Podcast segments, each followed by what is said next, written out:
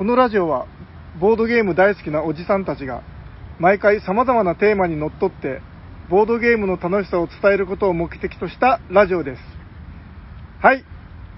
Guten Morgen。Morgen、喋っているのは T 斎藤とサニバタイロです。おしゃべりさんではボードゲーム大作戦会ドゥッハー。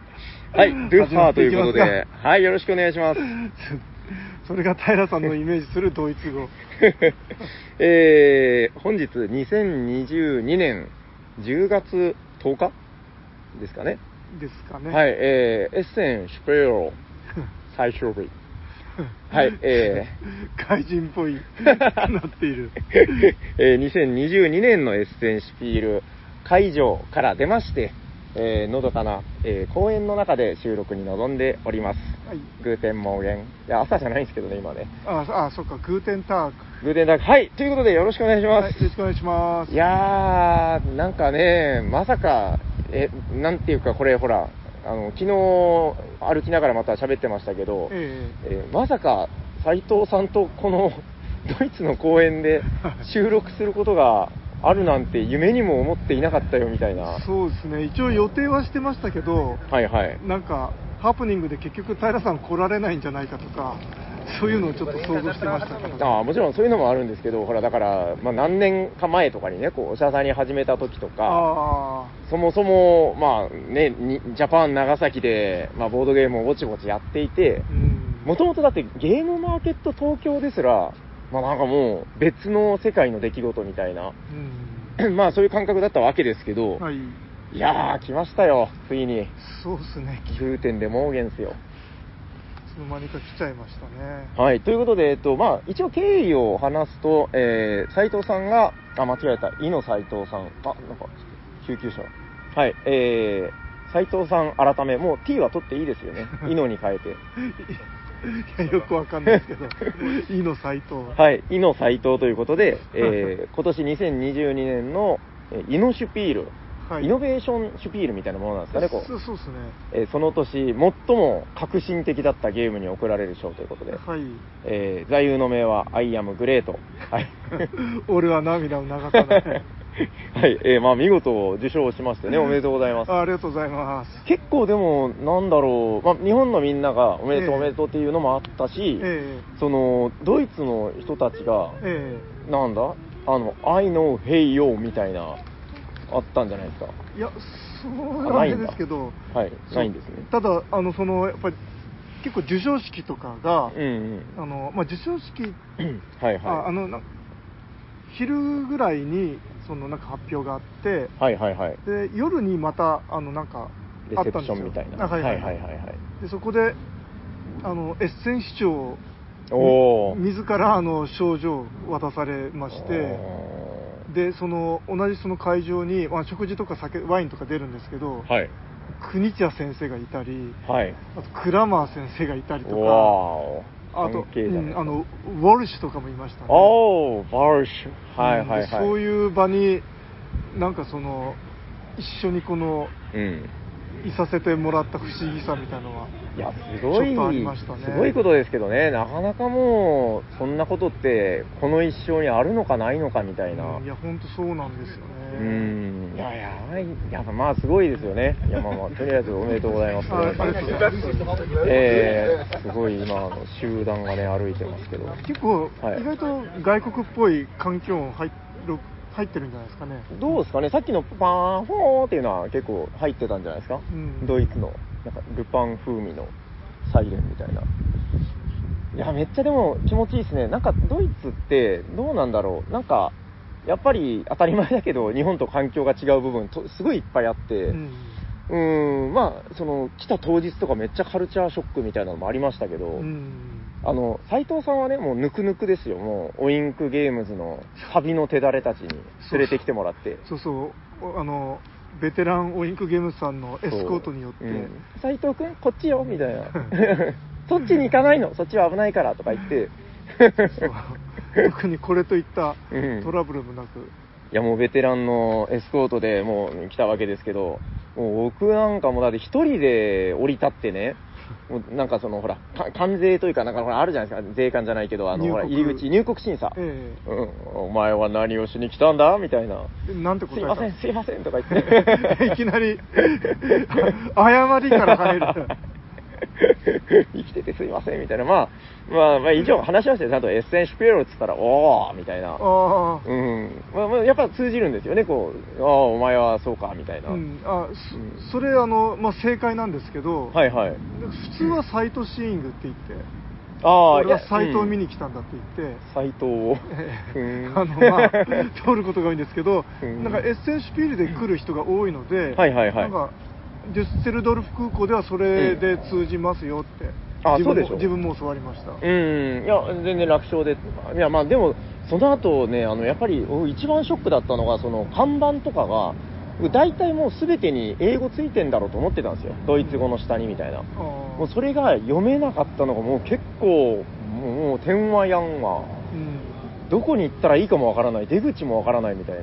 でやっぱりドイツ的には、あなんかこうイギリスより上みたいな、そういう意識がどっかあるんじゃないですか。うん、なんかやっぱね、誇り高いゲルマン民族じゃないけど、やっぱなんか独自性というかね、こう、ドイツなんだ俺たちは、みたいな。うんそういうのはあるのかもしれないですけどね。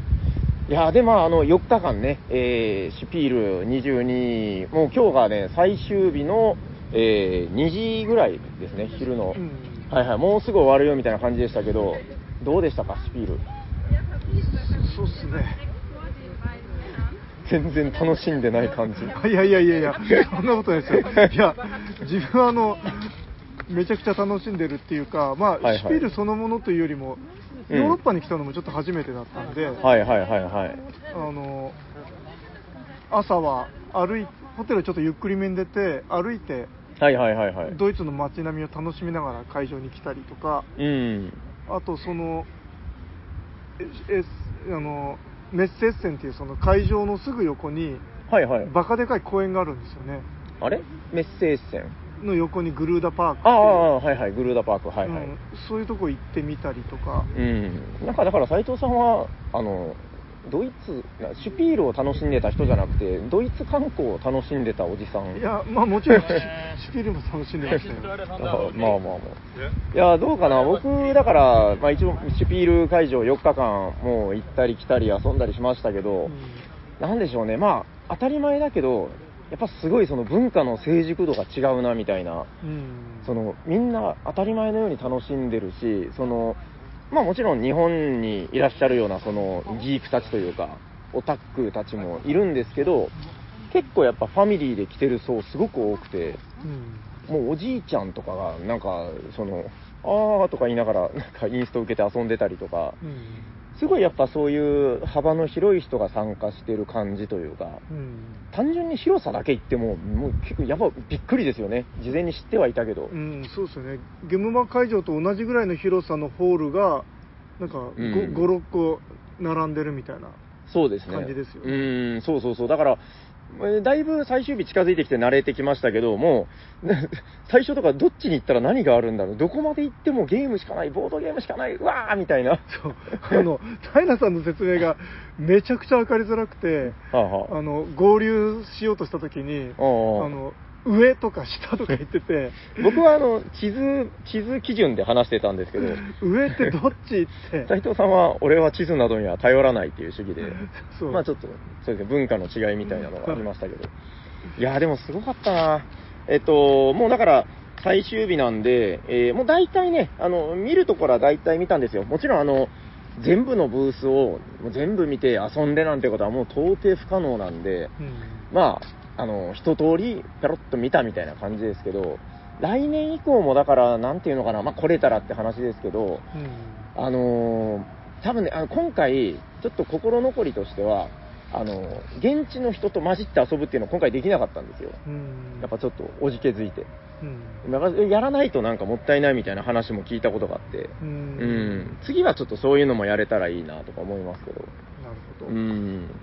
大体見たもんな。いや、なんかでもその、もちろん有名なコスモスとか、えーシュミット、アミーゴとかね、ペガサスとか、まああの、でっかいメーカーのブースいっぱいあるんですけど、うんやっぱりゲムマもそうなんですけど、その、なんじゃこりゃっていう、うん一見知らないなっていうのを、うーん、まあ、私有したりとか、まあ、教えてくれたりするんですよね、こう、この、よく分かってない日本人に。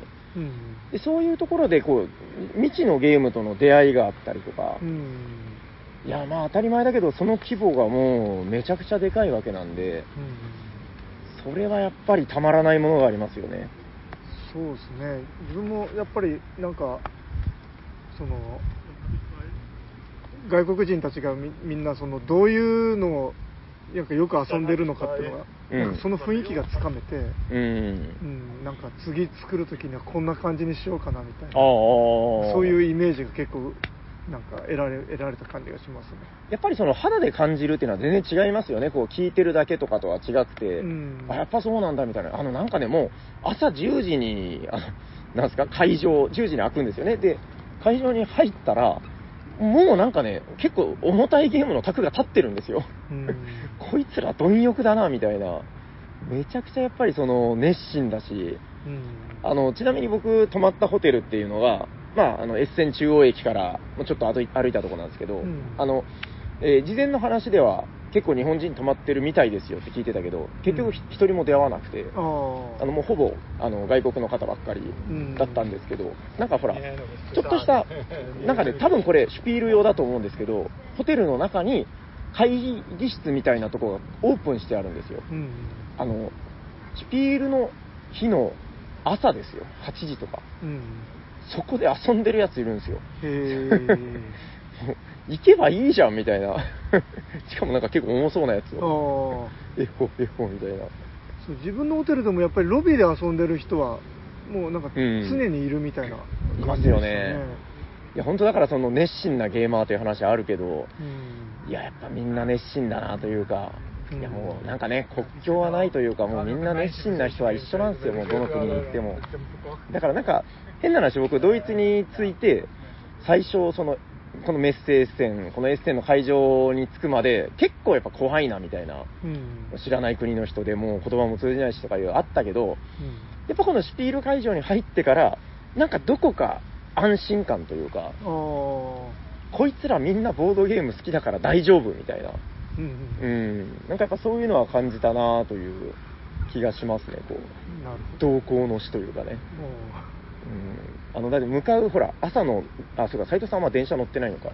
う乗ってます乗りま乗りました？あの、ええ朝、ほら、だからメッセージ線に向かうえ U11 みたいな。ええ。あれ、もうだから、ほぼ、ほぼですよ。もうそこで、その、両手を、なぎなたをこう振り回したら、もうみんな、ゲーマーがみんなバタバタ倒れるみたいな、えうん。そういうゲーマー密度の高い空間なわけですけど、あ確かにその S あのシュピール行くときは電車は自分は使わなかったですねあーあ、なんですか、帰りに使ったとかそういうこと？あえっ、とその前日とかにああ、ええそういうことか。使いましたけどうん、いや、すごいですよ。やっぱ朝、今日もね、なんかその、えっ、と、エッセン中央駅ってとこから、南に3、4駅行ったら、その、シュピール会場があるんですけど、うんその、エッセン中央駅に入ったら、入ろうとしたら、うん。なんか下り階段があるんですけど、なんかザワザワザワってなってるんですよ。うん。で、なんじゃこりゃと思って見たら、あの、駅の外まで行列が続いてて、おうげーと思って、いやもうだから、その一番先頭まで行ってみたら、やっぱりメッセ会場うん。に向かうのはこの行列に並べみたいな。やばい、これはちょっともう間に合わないから諦めようと思って歩こうと思ったんですけど、うん。斉藤さん30分って言ってたけど、45分ぐらいかかるって言われて、あの、うんナビで。あはいはいはい。いやーと思って、あの、一回歩きかけたんですけど、戻ったら、え不思議なんですけど、5分後ぐらいに戻ったらもう消えてるんですよ。ええなんかよくわかんないけど、ドイツの鉄道のそのさばき方、えげつないみたいな。うん。うん。いやまあ普通に乗り切ったんじゃや、もうななんかね、見たらね、その、その時間だけなんじゃないですかね、多分。うんメッセオスとメッセウエストっていうそのメッセ会場行きのやつが、なんかもう1分おきに来てたんですよ。ブーン、グーンっつって。うん、でもう、その、えー10時会場だから9時から10時の間ぐらいはってことなんじゃないですかね。うんいや、結構カルチャーショックでしたね、あれも。なるほど私があのゲーテ通りをあのゆっくり歩いてきてる時に ゲーテを口ずさみながら。でただ昨日あの帰りははあのここがゲーテ通りだみたいに言いながら通ったじゃないですかあ、あの、迷子になったやつね。そうあれでも全然多分違う道なんですよ はははじゃないですよ。めっちゃ迷子になりかけたからな。そうそういやー、すごいな、やっぱり。いやいや、まあそんな感じで、えー、1日目で。でもなんかね、こう、えー4日間あったんですけど、結構その、それぞれの日程で、またそれぞれ違う楽しみ方があったなというか、うん。えー、まあ1日目、2日目はだから、こう今思えばっていう感じですけど、えー、3日目、4日目が土日なんですよね。うん土日に比べたら、結構、なんていうのかな、割とゆっくり見れたというか、うん。うん、なんかその説明聞いたりするのも結構しゆっくり聞けたり、通路もストレスなく歩けたりとか、だからそういう、まあやっぱ平日なんで、うんのんびり空間で、まあそっちでだいぶ楽しませてもらったんですけど、土曜日とかはすごかったですね、やっぱね。あの一番人気のホールとか、あのやっぱあるんですよね、その、えー、なんですか、大手が集まってるすげえ場所みたいな。うんそのあたりはもう本当その、ちょっと歩けないぐらいの、んえーやばい感じになって、かもね、もう周りがみんなそのやっぱドイツ人だったり、もう海外の方ばっかりなんで、うん。なんかちょっと肩でも当たったらどうしようみたいな。今日ご飯あの買ったじゃないですか、ええ。ガレリアってあの会場の中で。でカリーブースト、ブルーストだったかな、カリーブルーストってなんかあのカレーまみれのソーセージみたいなのをうん。買って会場内歩いたんですけど、めっちゃ怖かったですもん、あれ。あれ、あるじゃないですか、あの、テンプレの、あの、ヤクザのお兄ちゃんの、えーズボンの裾にソフトクリームをつけて、あの、頭を撫でられる少女っていうテンプレート知らないですか？知らないです。あるんですよ、なんか。あの、殴られるかと思ったら100円玉をくれるみたいな。で、ちょっとそういうのを考えながら、邪魔だどけみたいに うん、このカレカリーブルストをあの目の前にいる2メートルぐらいあるドイツ人にぶつけたら、どうやって逃げようかなとか。なんかすごい巨人とか混ざってましたよねいやーえあけど当たり前にいるんですよね、まあ、もちろん海外の方なんでみんな割とでかいんですけど、うんその人種が違うというか、もうその、ね、部族が違う、桁違いにでかい人みたいな、うん巨人族みたいな人いましたよね。そうそう巨人が本当結構いましたよみんなでね、やっぱあのでっかい袋をね、ぶら下げて歩いてるんですよ。すごいんだよな。なんか、もうその、ね、オタクたちというか、あ、そうそう、あれ見ましたよ。あの、噂で聞いてた、あの、フリードマン・フリーゼさんあと会ったんですけど、えあの、ミーティングしようみたいに言ってくれてて、で、時間作ってくれたんですけど、え僕見見たんですけど、あの、ミーティングの時間の直前に、コソコソって帰ってきてたんですよ、その、うん。自分のブースに。ええ。もうめちゃくちゃ荷物持ってて、え。すっごいやっぱりゲームファンなんだねっていう話で。え、えいやー、やっぱなんか、ね、愛される理由というかね、こう、うーん、もう本当にゲーム好きなんだなっていう。両手に抱えてましたね。うん。やっぱだからそういう、その、さっき斉藤さんが言ってた、プラマー・トイバーさんがいたとか、ーえ。うえん、まあそういうこう生きる伝説みたいな、うん。そういう人たちに会えるっていうのもまあやっぱ醍醐味だし、あちなみにああそうか。国津屋先生には会えなかったんですよあ、会えなかったです。なんか、あの、いろいろあったんですけど、一応、会えるかなっていうアポイントはあったんですけど、ええ。ちょっと、あの、これはね、話すと長くなるんですけど、えー僕の飛行機がいろいろとんでもないことになって、うん。あの、到着が約1日ぐらい遅れたんですよね。うんうん。で、あの、一番楽しみにしてた国千田先生と会える機会逃すっていう。ああじゃあ代わりのあれも取れなかったわけですねあ、いやもう無理でしたね。さすがに会期中なんで。へえうん。いや、まあでも、もう、えじゃあなんかしょうがない。国津屋先生のブラックリストの中にサニーバードって書かれてない いや、いや別に、あの、ちゃんとすぐ謝ったんで、うんまあ、それは仕方ないよ、みたいな感じですよ。ほうん、まあまあまあ、それはいいんですけど。いやー、まあ、まあ、でもそれは逆に、あの、来年以降の楽しみというか、え、斉藤さんでも今年は、その、だから、表彰されるからっていうので来たんですけど、うえ。来年どうなんですか？え来年は表彰の予定は 本当ないないんですよね。いや、普通にほら、えー旅として、ああ旅として。そうですね、うん。でもあのなんかちょっと味を占めてしまいそうで、う。うん。なんかやっぱり一回来たらなんかまた来たいなっていう感じに、う。うん。ん、ちょっと身近な感じがしてきたんで。うん、やっぱりなんかその別世界だったところが、その実際に自分がこう降り立ってそこを体験することで、なんだろうな、まあ、ハードルっていうのと違うのかもしれないですけど、やっぱなんか、一回分かったから、もう一回次はもっとこんな楽しみ方しようみたいな。あそうそうそうあの、はい、どうしたんですか？その表彰式の時にそのはい。国千谷先生も登壇されたんですけどああ、そうもう自分とかはもう結構カチコチになって、はいはいはい、はい。あのロボットみたいな動きでうん段の上に上がったんですけど、はいはいはい。国千谷先生とかすごいキレッキレの動きで なんかスススススって登ってきてめちゃくちゃかっこいいんですよで来たと思ったらカメラの前になんかバシャッとかポーズを取り出して手を上げたりなんかちょっとガッツポーズみたいな感じで。もうしびれましたね。やっぱスーパーヒーローですから。そうすごいうん。生クニツィアすごいって思いましたよ。うん、まあ、どうでしょうね。あの、大げさじゃなく、その、どうですか、このドイツゲームみたいなくくりで話したときに、多分この、ね、 most famous な、うん一番なんかこう、やっぱり、そういう、僕の中で長嶋茂雄みたいな人っていう、うんなんかね、このカリスマ性だったりとか、でまあその ウィンクの人たちとも言ってたんですけど、はいはいはいはい。なんか我々とかはその初めてこの場に来たけど、うん。多分国茶先生とかもしょっちゅう来てはいるから、はいはいはい。もうあんな感じでもう慣れっこなんだななんじゃないかなみたいな話をしてて またまたこれだよみたいな感じで。まあでも大事なんじゃないですか、そのね、キレッキレの動きで、壇上でポーズを決めるっていうのも、次の斉藤さんのあれでこうね、今度は、S うん SDJ を、はいはい、狙っていただいて。自分もあのあれくらいあのフレキシブルな感じで動けるように、うん。あのなりたいと思いました。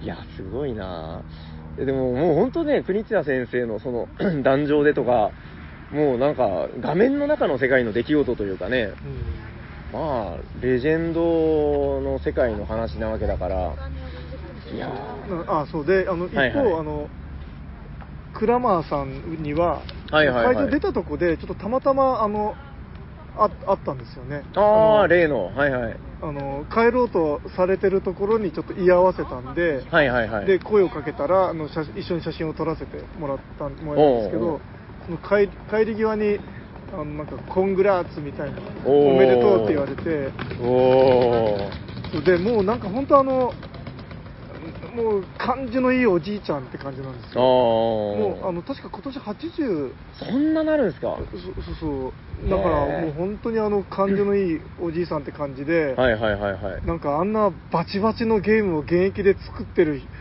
ていうようなあれではなくてもう優しいゲーム作りそうな 雰囲気の。まあ結構、今なお健在って感じですけどね。うんちょっと前に出た、え、クラマー先生。あクラマー先生、ね。うん。ちょっと前に出てたやつとかも、やっぱ割とこうバッチバチの陣取りだったりとか、そうそうそう。いうのだった気がするけど。うんあの人の駒を排除するとかなんか 割とそういうルール平気で入ってくるような。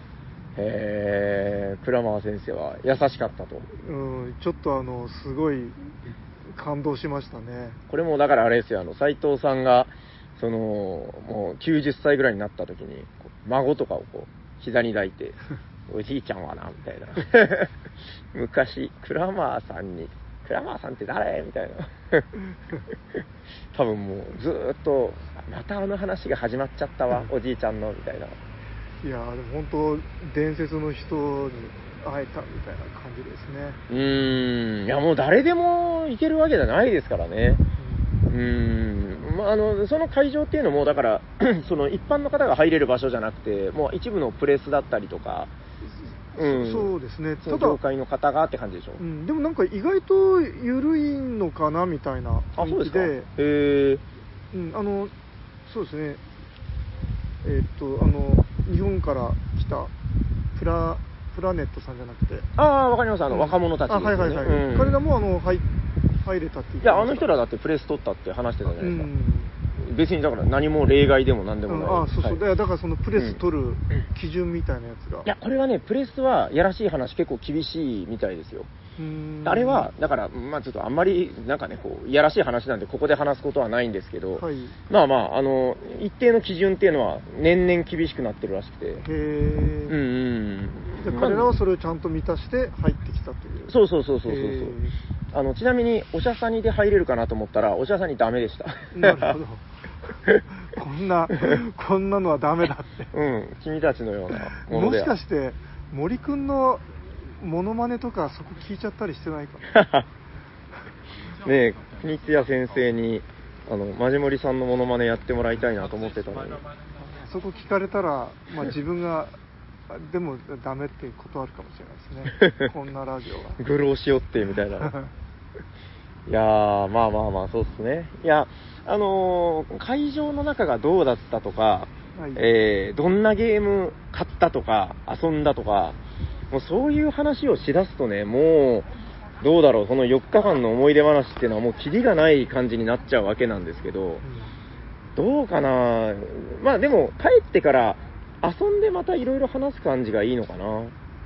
なんかあのー一つ面白かったのとしては、まあやっぱりその、新作だったり、この、なんですか、エッセン合わせで発表された新作、ここで、ここが一番早いみたいな、そういうのもあったし、他にもなんかね、その、会場でしかやっぱ手に入らないみたいな、そういうのが結構あったのはやっぱ面白かったかなと。あれ結構、あの、あ、僕ちなみにこれも買いましたよ、ほら。あバッグクイーンゲームズ。クイーンバッグはい。このクイーンバッグめちゃくちゃでかいんですよね。あーほら。いいでしょ買った時からしわくちゃでしたけど。クイーンサイズ。そうそう、あの、クイーンゲームズって大体あのゲームの箱がバカでかいことでおなじみなんですけど、うんえー、そのバカでかいゲームが3個ぐらい入りそうな、うんはい、このクイーン布袋。あ確かにこれ便利かもしれないですねこれ買っといた方がいいですよ。なんかね、ちょっとこの、な、縦長なんですよね、なんかね。で、街が異様に広くて、うん肩からもかけれる。ああ確かに手でも持てる。クイーンビッグボックス運ぶのに最適な袋かもしれない。そうですね。あの、ボードゲームを運ぶためだけに作られた布袋なんで、あ買おうかな自分も確かに。これ買っといた方がいいですよ、絶対。あの、ね、日本じゃなかなか買えないですから。うん。はいはい。なんかこういう、だから、なんですか、こうイベント会場ならではみたいなね。うん。クイーンで言うと、あとなんか、アルハンブラのあの、何ですか、あの、タあー。ワー、トレイタワー？アクリルトレイん？タイルトレイタイルト。うん、なんかちょっと違う気もするけど、まあ、あの、塔の形になってて、そこにあのタイルを入れたら、こう、なんかそこから引けるんですよねうん、タイルが。なんかそういうちょっと、なあんま見たことないようなサプライ品だったりとかう、ん確かに日本では見たことないですねないですね。まあ新しいものなのかもしんないですけどね。うん、まあもちろんだからもうその中古ブースがすごいとかそういうのはもう、もともと聞いてた、まあ、あの、すごいですよ。いろいろ、どうしたんですか？なんでわざわざ？いや別にあの特に意味はないですが開けてみるんですか？おー、これを組み立てるわけです、めっね、ちゃいいですよね。いや、このアクリル、アルハ、あ、ちゃんとアルハンブラってロゴ付き。うん。自分何気にあのアアルハンブラコレクターでもあるので、あの、ビッグボックスがすごい悩ましかったですけどうね。ん。なんで買わなかったんですか？でかいからです。いやまだ間に合うんじゃないですか？間に合いますけど、あれ、でかいんだよな。あの、日本まで送るのがもう大変。うんじゃあそれはクイーンゲームズだからでかいっすよいや、だね、もう、クイーンだからとかいう、その枠を超えてでかいじゃないですか、あれもう。うんとんでもないでかさなんで。うん、まあまあ、あの、全部そういうの、あの、やっぱりね、すごく絞っていかないと、もう全部買ってる場合じゃないぐらいの規模なんで、そうですねうん結構でも聞いた話ですけど、その、シュピール会場ってだから買い物をしなくてもたし楽しめるみたいな、うん。なんかほら、ゲームマーケットが一回あの私有とかなくなったじゃないですか。え多分、わかんないですけど、その、シュピールって、多分そういうその、今厳しいご時世だとか言うけど、えうん。おそらくそういう私有とかと切っても切り離せない、なんか成り立ちなんじゃないかなって見てて思いました、なんか。もうそれないならもうやらねえみたいなうんぐらいの、あれ見ました？ほら、なんかあの、今年の看板みたいなの。あの、ジョインナースみたいあな。はいはいはいね、なんかあの、それがドイツ語で書いてるんですよね。え来て一緒に遊ぼうみたいな。そうそうですね。カム、なんとかってうん、コムン、コムンみたいなね。そうそうそう。やっぱだからそういう、えー遊ぶっていうことを、えー会場で楽しんで、で、結構そのもう、知らない人とも、もうガンガン遊ぶぜ、俺たち。だって好きだから、ボードゲームが、みたいな。そういう空気感をこうみんなで共有してる感じっていうのがね、こう、溢れ、満ち溢れてましたよね。うんいやー、すごいな、本当に。もうなんか、あの、ただ、僕、心残りとしては、あの、えー到着が結局だからほら、1日目の夕方ぐらいになったんですね、ギリギリ。うんうん本当はだからもう前日ぐらいから、その、そういうのも見て楽しみたかったんだけど、あまあそこができなかったっていうのも一つだし、あの、斉藤さんめちゃくちゃ余裕で、あの、観光しまくってましたけど、ーえ。ケルン大聖堂を見に行きました、あわらとか。えいやまあ腹ってつけたかな。あの、エッセンの炭鉱、マジワロスみたいな。いやいやそんなそんなこと書いてない めちゃくちゃ楽しんでましたけど、そう、うん、でも、あのやっぱりちょっと少しあの前に来るの良かったと思うんですよ、だから僕もね、今回やっと分かりました、なんか。うん、なるほど、そういうタイム感なんだね、みたいな感じで。そうそう。なんかやっぱりその体があの日数が経つほど慣れてくるんで,、あー、確かに。はい、で自分の場合その授賞式がその本番みたいなあれだったんで。何日前に来てたんですか、あれ？もう、結構。えーっと2日前3日2日前に着いた感じ。授賞式の？いやいや違いますね。3日前に着きましためねちゃくちゃ余裕だな。で、なんかね、その大聖堂わらとか、なんかそういうのを僕に送ってくるんですけど、僕はめっちゃ、こう飛行機が飛ばないとか言って苦しんでる時に、いやいやいやいや。そんな流れじゃなかったと思うんだけど。炭鉱ワロスみたいな。いや、なんか、暇してるんじゃないのかみたいなあれが来たから、あの、送ったような気が。あれでしょ、なんかあの、ケルンのボードゲームショップに遊びに行ったりとか。そうそうそう、すごいマニアックなうーん。ショップに。そこちょっと行ってみたいな。またほら、あの、エッセン、そのシュピールの会場に、えーまあいろんな、その中古ショップがうん集まって出店してるっていうのもありますけど、またちょっとそことは違う空気感で、その街中にある一ショップの、うん。なんか真靴みたいな場所だっていう話で。うん。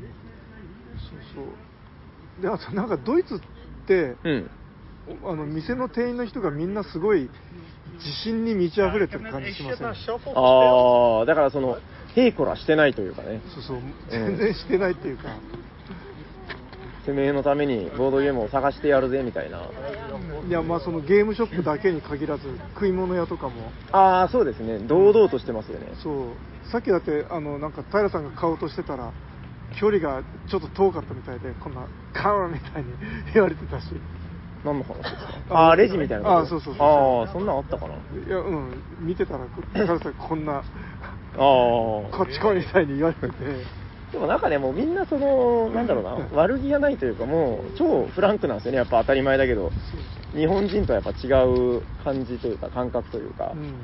うん。いや、なんか結構、最初ビビってましたけど、だいぶなんか慣れてきたら、ああ、こんな感じでいいんだ、みたいな。うんうん。なんか、その、過ごし良さみたいなのありますよね、なんかね。そうですね、うん。やっぱいろんな人種が混じってるんで、うんうんうん。でドイツ語できドイツ語できない人もたくさん混じってますからね。あまあまあそうですね、あのシュピールに関しては、特に、えー各地からいろんな人たちが来てるんで、うん、まあ、シュピールに限らず結構やっぱ移民とか移民がね。多いから、はいはいはいはい、どうなんでしょうね、あの日本とか比べて、そのやっぱパーセンテージというか、もっともっと多いもんなんですかね、なんかその辺よく知らないけど、いやいやもう全然違いますよ。あそうですか、うん、あだって普通にその黒人とかも多いじゃないですか。あまあまあまあ、それは確かにそう、ああまあね、いやーそうですね、まあ、やっぱカルチャーの違いっていうのはすごいありますね、あのまあ、ココンビニがないとかね、あのうん。僕、ちょっと今回、もうすごいちっちゃい話ですけど、後悔してるのが、あの あのひげ剃りとか、めっちゃあると思ってて、ええ。ああホテルにそうそうそうなんもないんですよね。アミニティってやつです。うん。あの日本のホテルってめちゃくちゃ甘やかしてくるからう、んアミニティはそこで無限に取れますみたいな、うん。うん、ないんですよね、なんもね。うん。自分も一通り買いに行きましたよ。あこっちで？ええ。ああ、えヒゲ剃りやらなんやら。どういうところで売ってるんですか、それ？あの駅の,、あのな DM っていう店でもあるしドラッグスやドラッグストア的なとこでもあるしあのスーパーに駅にスーパーもあるし、そっか。うん、なんか割とあの駅に何でもあるなと思って。本屋もあるし、ああ、そうですね。いや、もうでも、全然見てないんですよ、その辺も。もう会場と、その、ホテルと、夜なんか打ち上げでご飯食べに行ったりするんで、もうその三角形でぐるぐるぐるぐる回ってるみたいな。うん。昨日初めてあの、斉藤さんと一緒にあの、外をね、なんか、ちょっと気の狂ったキックスケーターみたいなので、爆走して、あれ楽しかったですよねあれめっちゃ楽しいけど、怖いですよね。後で聞いたら結構危なかったんじゃないかみたいな。どうなんでしょうねよくわかんないですうん、詳しい人に言わせるとなんかもう、あれ事故ったらもう終わりだから、あの、逃げ出すしかないですよ、みたいな。うんまあ自己責任は 自己責任なんでしょうけど結構速いですよね。に時速20キロとか出るキックスケーター、電動のね、うんあるんですよね。なんか、最初の一発目だけ、ちょいってキックして、その後アクセルみたいなのをグイッと押したら、うんうーんってなんか走る、うんめっちゃ気持ちいいんですけど、ただあの、路面がそんなに良くないんで、超ガタガタなって、うんまあ、道うんによってはですよね、そうそうそうそう。でもすごい楽しかったです。あれで結構どこまででも行けそうな感じはありますよね。そうですねでしかもそのシステムが超変わってて、乗り捨ててあるんですよね、なんかね。うんそその辺にあちこちに転がってて、うん。それをん拾って乗るってなんかちょっとゲームっぽい感じですよね。アイテム落ちてたみたいな。確かに。あの、なんか日本でもなんかさ聞いたら、ほら、あの、貸しチャリみたいな、うん。街に置いてるチャリを借りれるシステムとか最近始まってるらしいですけど。えでも、うん。でもあれなんじゃないですか？ちゃんとあの返して返しに来てくださいとか。ちょっと僕も使ったことないんでわかんないですけど、その、なんだ、福岡とか大阪とか、あの辺の、うん割と都会の方では結構あるらしいですよ。こんな風に転がってはいないんじゃないですかね ドイツのこれなんか本当捨てられてるみたいですもんね。うん。で、なんかそれをこう、よいしょって起こして、うんいやまあ一応起きてるけど、そこにもあります。うん、そこにも3台あるしあ本当、パッて見たらどこにでもあるんですよね。うんで、なんかアプリかなんかでピロンってしたら、えー、なんか課金されていってみたいな。そうですねうん、いや、面白い文化ですよね、これはね。うんすごいゲームっぽい確かに。まあ言われてみたらアイテム落ちてる感、あの、大体、あの、どっかで乗り物拾ったりしますからねう。んなんかそのうち肉とかも落ちてたら面白いですよね あの、昨日飯食いに行ったとこが、すっごいあの、なんか、豚の丸々なやつにナイフがドンって刺さった、なんか、ワンピースに出てきそうなやつが出てきたんですけど、昨日じゃなくて一昨日あ、一昨日か。そうそう、昨日はなんか、あれですね、シュ、シュニッケル。うんシュニッケルを食べました。なんか、薄いとんかつだよって言われながらね。うんあそこの店員さんもすごい自信に満ち溢れてたな。そうそうそううん。みんな自信に満ち溢れてそうそうお前ら調子に乗ってるんじゃないの？みたいな。うん、楽しんでんの？みたいな。言われてましたよね、なんかね。うん、そんなビール、多分あれって、あの、てめえらビールあんまり頼んでねえけど、そんなんで楽しいの？あ、楽しんでるだ、ふーん、みたいな。あそういうこと言ってたいや、じゃないかなと思いますけどね。やっぱりあの、ほら、僕、ああの、オクトーバーフェストってあるじゃないですか。えあの、聞いた話なんですけど、10分おきに、パンパンパラランパンパンパンパンみたいなのが鳴って、えうんそれが鳴ったらみんな、もう一斉にガバガバーって飲むらしいんですよ。おー10分ですよ。だから、あの、我々みたいに1時間に1杯2杯ぐらいをこう、ちびちび飲んでるようなのは、お前ら飲んでんのみたいな。うん、エンジョイしてる？あ、そう？みたいな。まあ、悪気はないんですよ、多分。ちょっと、カルチャーの違いで。本当なんか店員が堂々としてるんですようーん、いや、でもやっぱすごい、あのーなんかね、やっぱりドイツっぽいものを食べたりとか、あーまあ、ドイツの風風習みたいなのいろいろ触れたりして、あーやっぱり、あのー海外あ、僕ちなみに前行ったかもしれないけど、海外旅行も初めてなんですよ。うんいや、だから、え、斉藤さん、すごいぶりって言ってましたけ？ど、すごい久しぶり。二十数年ぶりですね。あでもなんか奥さんと行ったりしないんですね。いや、ないんですよ。だから、えーうちの奥さんは、だから、その、学生時代は留学してた人なんで、えじゃあ結婚後は奥さんも海外に行ってない行ってないかな。一回だけなんか行ったかな。なんか、友達の結婚式でハワイにとか行って、えああ、ワイファーね、みたいな感じで行ってた気がしますけど。じファミリーで行ったりしないですね。行ってない。いや、だって僕だから、何度も言うけど、一生涯どこにも行ってないんで。うんなんか不思議な、なんか奥さんがそういうあの海外経験が結構豊富だったら、うん。家族で行きましょうみたいな話があっても良さそうなのに。まあね。え、でもなんかちょっとこれで味しめたんで、ちょっと、うーん、なんかね、そういう機会もいいなぁと思いましたよ。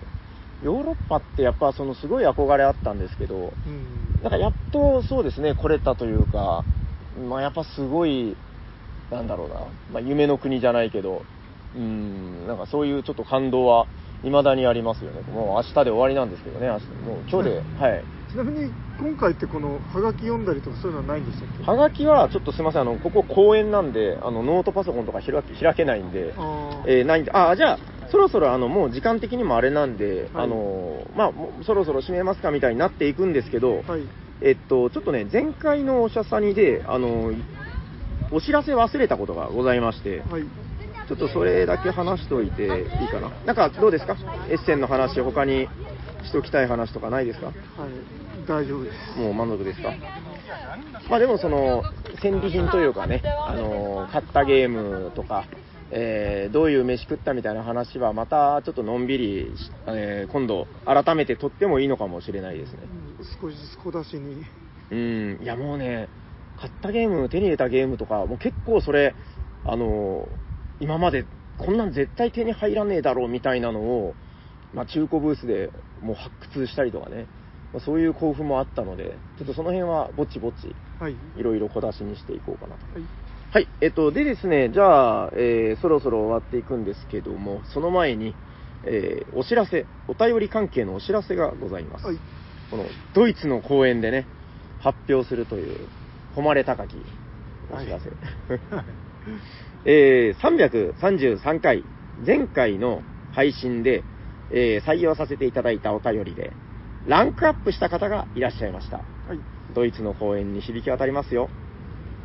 芋川テクニコさん、おめでとうございます。おめでとうございますポンポンポンポンポンポンポンポン。もうそれでテクニックついた呼び名も決まったんですねあ、そういえば。今のアナウンスでテクニコ、芋川。どっちがいいですか？いやどっちでもじゃあもう最初言っちゃったし、じゃあ芋川テクニコで、あはいはいなんか女の子の名前みたいですね、こう、ええクラスのちょっと勉強ができるけどみたいな。芋川テクニコ。風紀委員かなんかやってるんですよはい、ドイツの公演に響き当たりました。芋川テクニコ。響いてるのか はい、えー、多分ドイツの方たちも、芋川みたいな、えー不思議に思ってることでしょう。はい、あのまたお便りお待ちしておりますよ。はいはい。なかなかないですよ、こんなドイツでね、こう発表されるなんてことは。え、よろしいですか？はい今日はそろそろ終わっても。ホットゲームとかいいんですか？ホットゲームなんかあるんですか？持ってきてたりします？自分のはうん。そんな、このタイミングで言うかな。これだけ紹介したいですか？これ今。いや別に じゃあ、いらないでしょ。いいですわかりました。まあいや、でも、ゲームに関してはもう本当、あの、話すべきもの山ほどあるんで、はいえー、まあ、戻ってからでもおいおい、まだだって、ろくに広げたりもできてないんで、今日今からね、梱包なんですよ。でもう、荷物詰めて、日本に送る手続きをしてっていうのはやらないといけないんで、うんあー、今からちょっと気が重いんだよな。結構高いんですよ、日本への送料。はいはい、あんな感じで、あの、普通に家まで段ボール持って帰れたらいいんだけどな。目の前で、あの、すごい、でっかいおじいちゃんが飛行機にはを乗せられないんですかねえーっとね、乗せれるけど、追加でお金がかかったりとかしますかね。ううんん、いや、でももうね、追加でかかりそうな気がしてます。それでも多分、会場から送るよりは安いかなっていう感じだと思ってますけど。はい。じゃあ、よろしいですか？ホットゲームとかはまた、えー戻ってからいろいろやっていこうかなと。はいこういうのが続くとね、なかなかホットゲームとかお便りのコーナーもできなくて、うん えーそうなっていくんですけど。そこには腰を据えて普通会をやらないといけないんじゃないですかねそうですね。それこそだから、あの、帰って落ち着いて、僕の荷物も届いてから、ちょっと広げて、これはなんだ、あれはなんだっていう話していきましょうよ。うん。ちょっとさすがにこの公園で広げるの無理なんで。そうですね。はい。ということで、はいえー、本日もいい時間にまなってまいりました。いじゃあ、なんか終わりの挨拶みたいなの。はい。あじゃあ、あの、紙ないですかいや、いらないでしょ。いやカンペ。あの、終わりの挨拶はないんですよ。あないんですか？聞いてくださったです。はい。えーっと、聞いてくださった皆様ありがとうございます。ありがとうございます。喋っていたのは T 斎藤と、サニバータイヤです。ありがとうございました。ありがとうございました。おしゃべりサニバボードゲーム大作戦、ダッハー。えー、ここは、とりあえず第2部でございます。えー先ほどまでエッセンシュピール会場近くの、えー通称収録公演のベンチで斉藤さんと収録をしていたんですけども、えー隣の隣のベンチに場所を移しまして、素敵なゲストを呼んでおります。この方です。ボードゲームのヒロと申します。よろしくお願いします。お願いします。どんどんどんどんどんどん。よろしくお願いします。よろしくお願いしますあの、めちゃくちゃ人通ってますけど、す。そうですね。大丈夫です。みんな分かってませんから。いう体でいきましょう。こいつら何言ってるのかなみたいな。いやいや、お疲れ様です。お疲れ様でした。えっと、じゃあ、とりあえず、どんな人ですかみたいなあ、、そうですね。基本概念みたいなものを。はい、えっと、今回初めてゲストに呼んでいただいたボードゲームのヒロと申します。えっと、普段は、えっと、サークルで、えっと、ボードゲームを、あの、チーム5人で、サはいークルでボードゲームを、えっと、インディーゲームズ、うん。あの商業版のゲームズを合わせて作っているんですけれども、まあ、その中で広報とか、まあ、営業とか、まあ、そうそういった役割とか、まあ、自分で、えっと、個人の活動としては漫画を描いボードゲーム界の漫画を描いたりですとか、うんうん。えっとそうですね。英語のフレーズ集ボードゲームで使う英語のフレーズ集の本とか、はいはい。えーっとそうですね。えーっと世界のボードゲームカフェを訪れて、まあ、その感想を雑誌風にまとめたもの、で最近ですと、えっと「蒸気の時代」というゲームに関して ファンブックというのを作りました、ヒロと申します。よおろしくお願いしま。ます。すめっちゃなんかそう言われると本めちゃくちゃ出してます そうでね。す、まあ、一応なんか種類ごとに言うとこうなっちゃうんですけど、うん。そっか。そうなんですいやだからなんかね、その、個人的にこうやってお話しする機会はそんなにゆっくり話す機会はなかったんだけど、うんなんとなく関わってますよね。僕いつもだから、なんか出ると予約とかして、あそうなんです。ブースにこそこそ行ってみたいな。平ですっていうふうにあの予約の時に受け取って 名前をね名乗っていただいてたのではいはいはいはい。いやいやいや、まあ、はい。とりあえずあの場所は、うん、エッセンシュピールの、はい。えー近くの公園なんですけど、はい。えっと、本日のテーマをお聞きしてもよろしいですか、はい。そうですね、まあせはい。まあ、エッセンの話は皆さんあのたくさんの方が行かれているのであのあまりあの行かれてる方がいない 蒸気の時代コンベンションという中あの、はい Age of Steam Con というところに行はいった感想を今日はあのインタビューしていただけるということなので、はいそれで話したいと思います。よろしくお願いします。はいいや、言うてもでも、ま、こうやって会う機会がないと聞けないわけですから。そうですね。そうだ。そうですね、ちょっと自分のラジオでやろうかと思ってたんですけど、あのインタビューしていただいた方がすごい、うんなんか話しやすいっていうのがあって、一人でね、ソロで話すより。あ、でもわかる。僕あの、一人で話すの、な苦手なんですよ。なんかこう、うんそうなんですよね。なんちゃってとか言ってこう。そうそうえこん何このままみたいな感じになりますよね。そうそうそうそう。うんいや、わかりました。じゃあ、えっ、と、何ですか、蒸気婚。はい。はいはい。何ですか、それは。はい、はい教えてください。えっとですね、えっと、1年間に一度、えっと、アメリカのカンザス州というところで、はいえっと、アメリカの中央部分なんですけど、そこで、うんえっと、開かれているコンベンションの名前です。通称蒸気コンですね。で、フルネームは、うんうんエイジ・オブ・スチームコンって呼ばれてます。はいはい。あのー中央部っていうのは、僕の拙い知識ですけど、はいなんか割と、あれですか、こう、なんていうの、荒くれ者がいるみたいなイメージ。そうそんなまあ、荒くれ者感は若干ありますね、運転は荒かったんですけど、ま あそういう意味で荒いじゃないかな。ああ、なんかいわゆる都市部ではない。あ都市部ではな全くないですよねうんうんどちらかというと田舎のあの結構地方郊外の地方だと思いうます。ーん、みんなじゃあ、だ何？その、みんなそこにいる人が集まるわけではなくて、あそうですね、まあ、そのローカルでそうん。の近い場所から来られてる方も結構割合としてはまあいるんですけど、うん。10%ぐらいはそのカンザス出身の方。がはいはいはいはい。多くてそのそれ以外の方はもうほこあの他の州からご参加ということで各州からはいはい。いろんなアメリカ各地からうん。この蒸気のためだけに集まっているというはい。奇妙なコンベンションですね。あのーなんだろうな、えっ、と、あんまり類似したものを聞いたことがない気がするんですが、はい、はい。やっぱり、蒸気の時代のコミュニティって、言い方あれだけど、異常ですよね。異。常だと思います。あの、例えばですけど、はい。や、あるのかな？まあ、カタンだけやるかい、カルカソンヌだけやるかい、まあ、ありそうだけど、うんうん。なんかちょっと違うんですよね。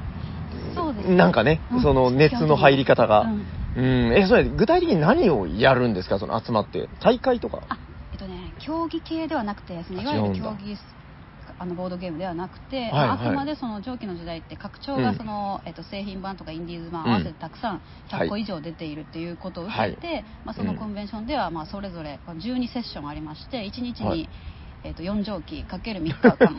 で合計12蒸気をみんな、えっとうん。好きなマップを遊ぼうみんなで遊ぼうっていうコンセプトですね。うーんと、なんかちょっと見過ごせない情報がいくつかあったんですけど えっと、まず、1日4蒸気っていう言葉と、あそうです3日間いや3日間で12蒸気。はい12蒸気になります。まさにもう頭から蒸気がみたいな。えー、やばくないですか？ちょっと。そうですね。私も正直なところ1日で4蒸気はちょっと日本で1回ややったことがあったんですけどアメリカででも1回日本で1回やってたんですけどはい。さすがに3日連続でかつ、まあ、やっぱスーパープレイヤーたちと一緒にやるとはい。さすがにもう気絶するように寝るみたいなとか途中でちょっと外散歩しないと頭がパンクするのでちょっと散歩してきますみたいな感じで外に出るみたいなことがありました。えっと、泊まりですよね。はい泊まりで。あ。のあそう結構田舎なのであの、うん。公共機関がなくって車を皆さん、あの地元の方は車で来ているし、はいはいはい。わざわざそれレンタカーを借りて その早期で各地から来られているのでそこはいで現地でレンタカーを借りてでもレンタカーを借りているけれどもずっと 蒸気婚に3日間いるのであまり使わず 空港までの行き帰りだけを使うっていう風な あ。あ贅沢な使い方をしてますねただ車がないとちょっと厳しいエリアという感じですねえ、何人ぐらい集まるんですか、それ？はい、えっと今年の参加者が74人というふうに発表されてまし。ちょったとピンとこないな。74人。そうですねなんかあのーまあ、数字で見ると、はい。まあ74かって思うけど、あの、だって、めちゃくちゃ濃厚な蒸気ストたちがそうですね74。キスト。いいですね。やばいでしょ。なんか、イメージですけど、いやもう、もう偏見ですよ。うんうん。大体腕が太いっていう。そう結構ねこれ皆さん言われるんですけど私がその蒸気婚の,、はい。その顔隠してアップしてる写真とかでめみんな屈強な男性が多くないですかみたいな質問を結構多くな方から受けるんですけど、まあ、実際はそうですあ、なんだ、そうなん実だ。実際そうで、まあはいはい。あの参加者の割合が、まあ、女性が参加者が、えー、と4人で他は70名他の方が男性でした。で、えーとまあ、屈強か屈強じゃないかで私的個人的に分類させてもらうと,、はい。えー、とそうですねあ1対2の割合で屈強。が多い。なぜか多いという。あんまり因果関係わからないんですけど。卑怯な腕が百数十本。そうです。合計すると。すごいな。ぁ、い、や、大体がやっぱ蒸気の時代っていうのは、まあその、まあ言うたらあれですよ、男らしいゲームというか、うん。うん、やっぱなんか漢字の漢と書いて男みたいな イメージがありますけど、いや、それを心から愛してる奴ら、女たちがうん。74名。そうですね。すげえな。すごい熱狂したあの会場でしたね。え、その、なんていうか、拡張って、その、だからいっぱいマップがあるわけじゃないですか。はいはい。事前になんかもうじゃあ募集というか、あ何がやりたいんだいみたいな。あそうですね、えっとうん。ですね、これが結構すごい仕組みだなと思ったんですけど、まあ、事前にその、えっと、エクセルの Google スプレッドシートみたいなやつはい。を参加者の方に、まあ、編集できる状態にして、おのおのが。うん真面目でだ。なその 本当にやりたいマップがある人はここに何時にこれやるんで他の参加者募集みたいなやつをこの1行ごとに書いていくんですね。ああああで、まあ、もちろんその人が1人で参加するんだったら1人だけ名前を書いてうんうん残り3人がアベイラブルみたいな感じでうんうん。開けといて、まあ、それやりたいと思った人はまあジョインするみたいな形ででガチ勢の方は12個とも全部書き込んだりとか そうですもう全部決めちゃってるとか、まあ、そこのその参加者と遊びたいからちょっと決めずにまあ現地で決めるっていうスタイルの方、まあ、2種類結構いましたね。すげえ。あの、蒸気って、あの、はい僕そんな詳しくないですけど、はいなんか、その、マップも2人推奨とか3人推奨とか、まあ、いろいろあるんですかね。あそうです。ね、うんうんうん。基本は3人以上で遊ぶのが通常の蒸気で、うんうんうん。まあソロは結構まあ例外というか、まあ、イレギュラーなパズルゲームが多くて、はいはい。えまあさすがにソロいなかったですよね？あソロはいないんです。けどあよかった。2人プレイはいました。ああ、まあまあ、それはまあ、でもその2いいんじゃないかな。人プレイをセットアップしてる方っていうのがもともとその計画してる方っていうのはい。なくて早く終わったからあ。2人プレイのマップを間にねじ込む。蒸気と蒸気の間に蒸気をねじ込むって形で遊んでました。待ってらんねえから。そうです。ねはい また1個でも多く蒸気を遊びたいって方が集まっているので、すごいな、はいそれは。いやー、わかりました。じゃあ、基本的にはもう、じゃあ、そのみんなで、事前にやりたいやつ決めたりなんかして、うんひたすら遊ぶということで間違いない。メインはもう遊ぶのがメインで競技戦って勝つとかいうトーナメントとかではないああ、へええ、どうでした？もうなんかその、概要は分かったけど、はい。もう感想というか、その、いやもうめちゃくちゃ楽しくて、結構そのフランスとそのドイツのコンベンションとか、まあ、もちろうん。んゲームマンも合わせて、うん。ちょっとゲームマンはちょっと特別ですけど、はいはい。まあ、今までのコンベンションの中で明らかに一番楽しかったです。あの、多分ですけど、えー、好きなゲームを12回連続でやったことっていうのがあんまりない。なるほど、うん、いや、短いゲームなら多分あるかもしれない。はい。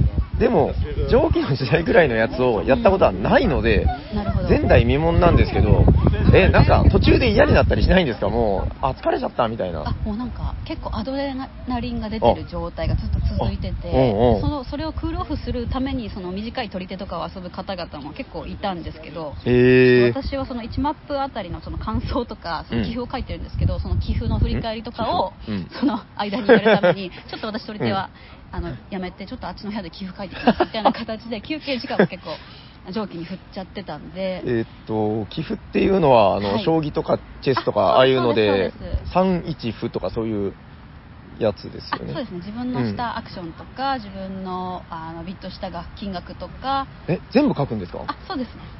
そうだ。自分の分だねけなんで その5人プレイでやって5人とも書くっていうわけじゃなくてあああああくまでまあまあ。何人でプレイしても自分の分だけ書くっていうポリシーで、まあ、楽しみのためだけにやってる、まあ、再現が目的ではなくてあ後あで振り返って思い出としてあ。あこの時めちゃくちゃビッたけあのビットしたけど、うん。全然取れなかったな悔しいみたいなこともこのなるほど。手書きで書いてるのでそれも合わせて楽しむって感じですね。いや、でもわかる。なんかその、遊んだ時の、えー、なんかね、やっぱ、それ、だから、手書きですか、うん。こあうデジタルで？手書きで手書きで。いや、やっぱりその手書きの文字の良さってあって、うん。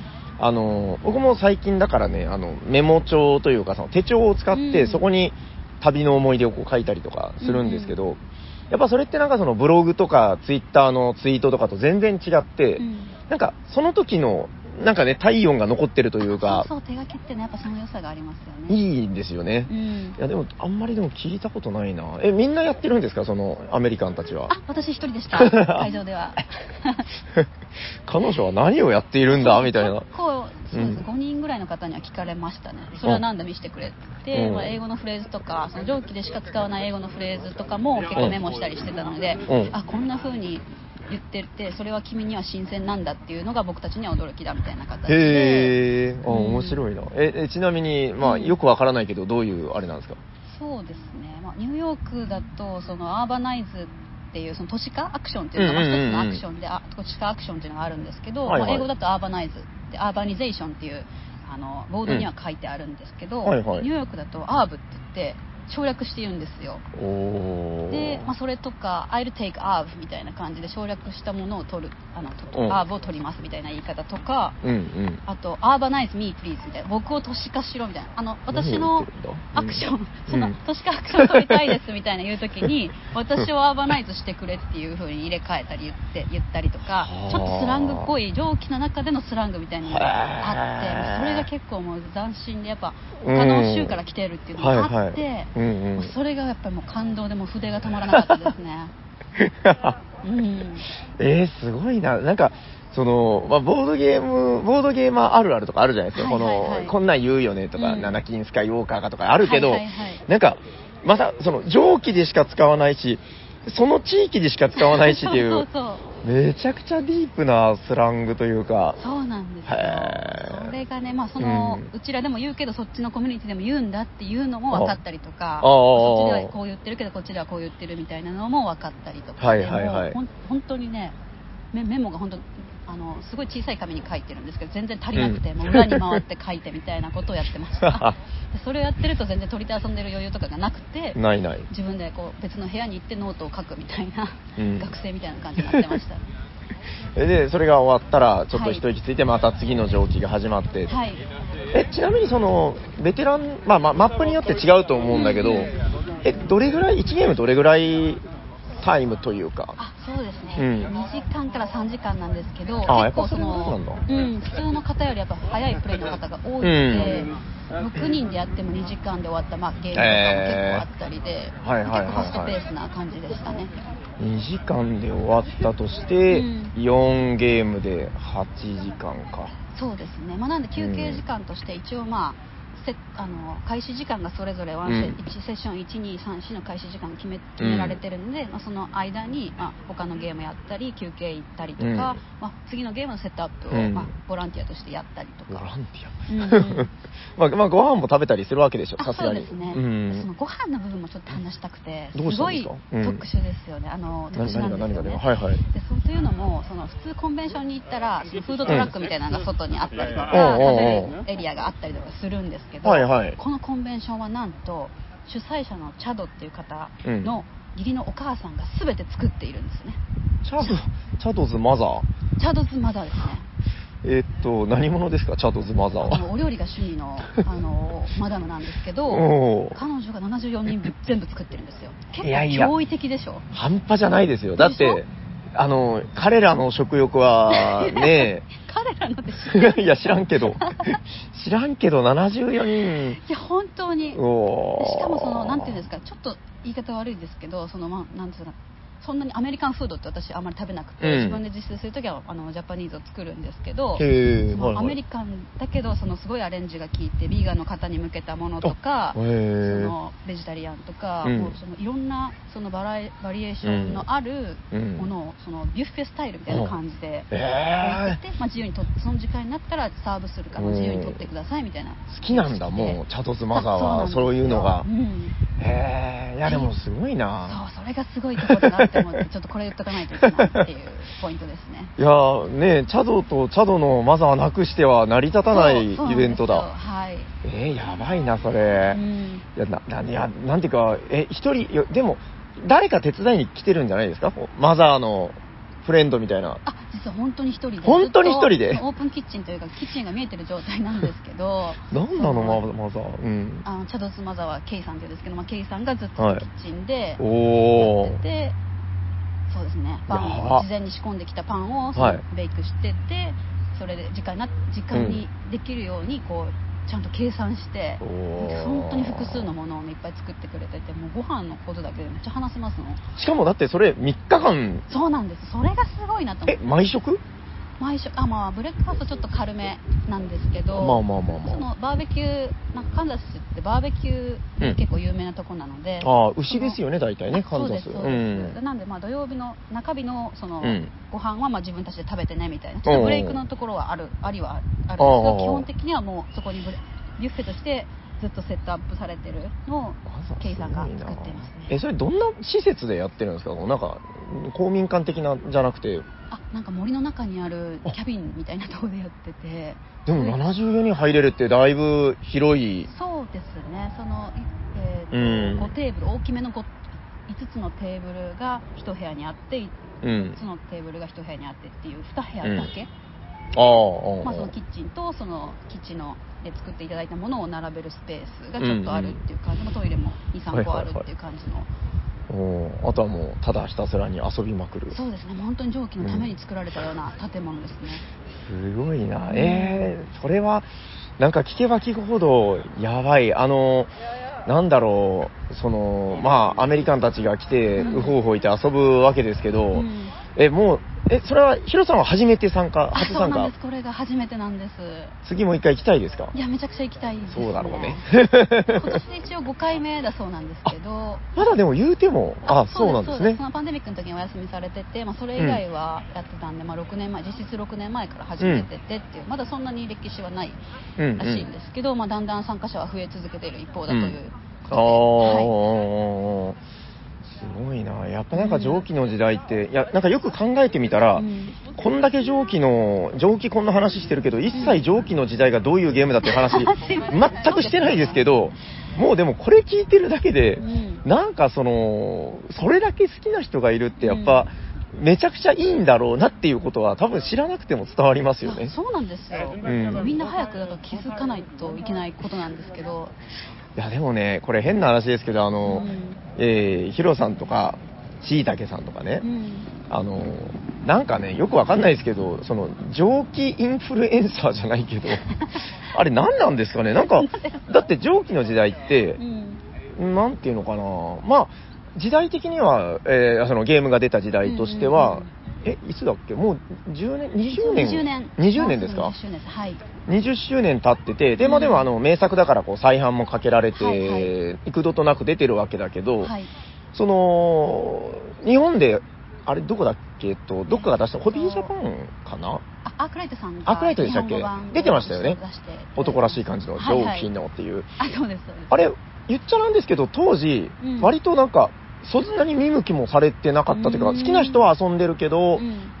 まあ本当もう物好きな人だけみたいな、うんうんうん。まあ名作ですけどぐらいの感じだったんだけど、なんかね、今だからその、ヒロさんとかしいたけさんが、キャッキャウフフ言い始めてから、うん。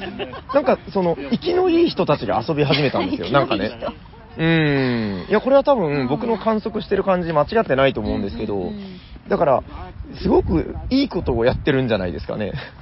そうですね、まあ、にとって。人間がというところも、側面も多分あると思うんですけど、うん。そのデラックスバージョンっていうのがまあ最近出たっていう、ね。2年前に出たっていうのがすごい大きくて、アートワークのうん。変更っていうのは、あれ2年ですか、まだ。あそうなんですよね。そっか。うん。なんでそこは1点あるとは思います。よかったんですよね、だからそのタイミングがね。はい。あれって、なんかその、そうだな、あの、古いバージョンもまあ味があるんだけど、うん。やっぱり、なんかちょっとそこはかとない、こう、おしゃれさというか、センスの良さがやっぱありますよね、あうんうんのアートワークにも。